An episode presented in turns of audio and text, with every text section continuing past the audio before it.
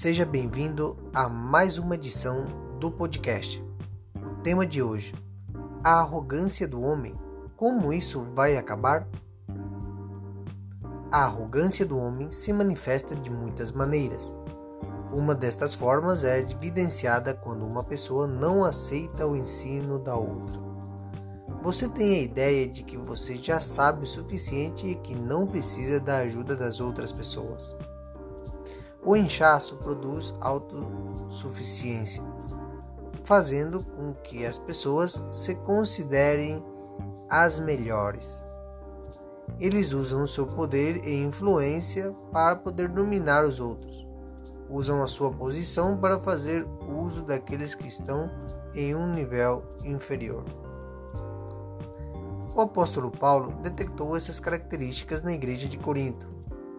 É possível Sim, a arrogância do homem também pode se manifestar na casa de Deus. Mas o que houve?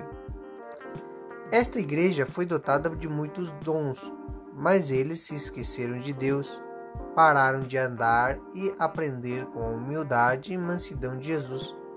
Começaram a depender de si mesmos e começaram a se exaltar e buscar ser reconhecidos. Paulo teve que explicar a eles que a manifestação de seus dons não tinha utilidade para Deus. Isso seria insignificante se eles não tivessem amor. Que episódio triste esta igreja viveu.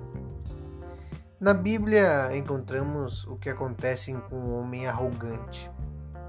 O orgulho vem antes da destruição e o espírito altivo antes da queda.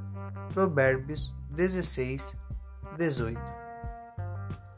Um exemplo muito claro de homem arrogante é encontrado em Paulo, antes de sua conversão. Sua posição o levou a humilhar-se e temer os seguidores de Cristo. Isso aconteceu porque ele teve um verdadeiro encontro com Deus. Saul caiu no chão. Seu orgulho foi quebrado e ele perdeu a visão por alguns dias. Ele tinha que depender das pessoas ao seu redor para levá-lo aonde precisava ir. Um homem que era arrogante agora dependia dos outros e especialmente do próprio Deus. Paulo aprendeu a andar em humildade a partir do encontro com Jesus. Onde termina a arrogância do homem?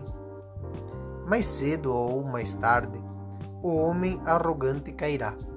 Deus humilhará as pessoas que decidiram se exaltar.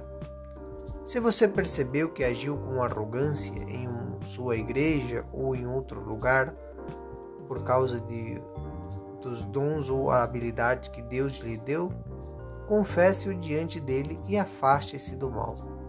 O verdadeiro amor não se ensorbece. As pessoas que caminham com Jesus aprendem a ser humildes e mansos da forma que usem o seu poder, a posição que ocupam ou os dons que Deus lhes deu para poder servir aos outros, para poder servir aos demais. Já sabem, a arrogância nunca termina bem.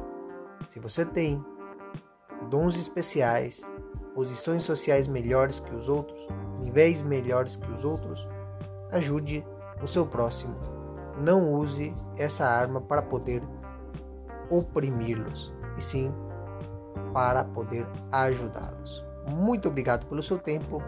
Será até a próxima com mais podcast para você. Que Deus o abençoe.